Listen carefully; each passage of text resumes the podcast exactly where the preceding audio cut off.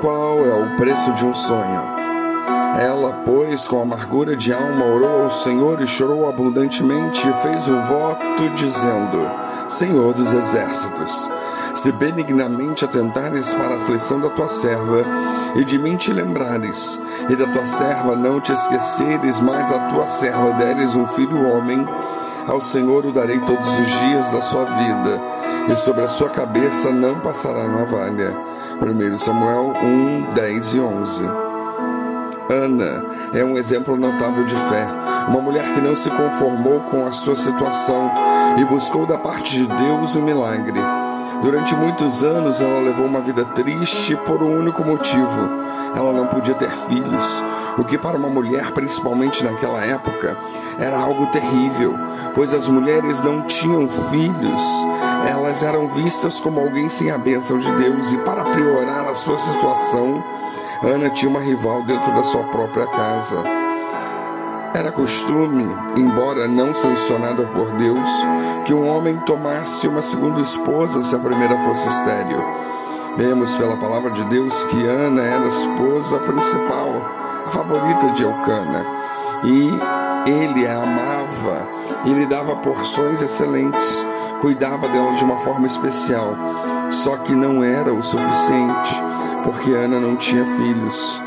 Por outro lado, vemos que a sua rival, Penina, provocava Ana de tal forma que a deixava chorando e sem apetite.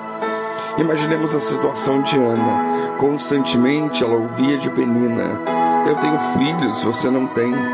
Eu posso amamentar, você não pode. Eu dei filhos para Eucana, você não. Meus filhos vão continuar a descendência de Eucana e os seus. Eu sou abençoada por causa dos meus filhos. E você?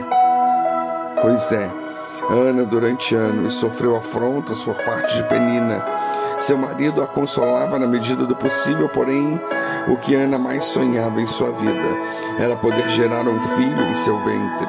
E Ana sabia onde buscar o seu milagre no templo do Senhor. Aprendamos com essa mulher de Deus, não importa as lutas que temos enfrentados, corramos para o templo, busquemos a Deus. Talvez como Ana, nosso pedido beira o impossível, mas creiamos, busquemos o nosso milagre.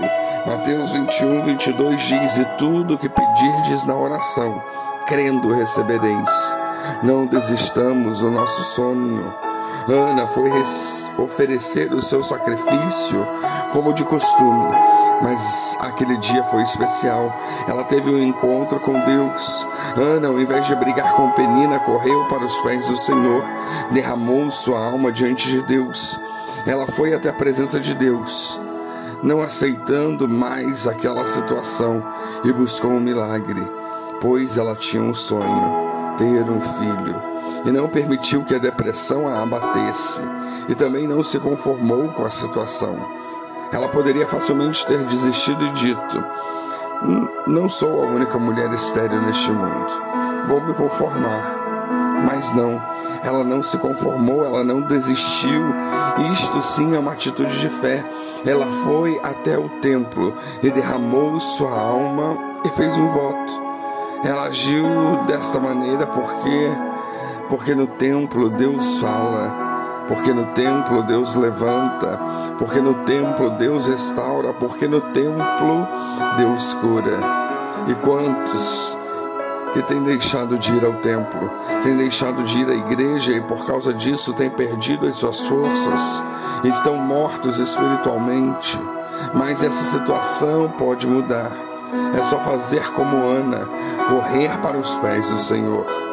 Ana ousou sonhar grande, buscou um milagre que aos olhos humanos era impossível. Foi incompreendida até mesmo pelo sumo sacerdote Eli e foi chamada de embriagada. Porém, ela afirmou que não estava bêbada, mas sim derramando a sua alma perante o Senhor no templo, ela recebeu a palavra que mudou a sua vida.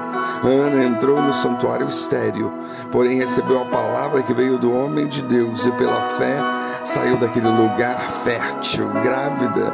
E pelo seu semblante vemos que ela via com os seus olhos da fé o seu filho nos braços. E o milagre aconteceu. Ana engravidou.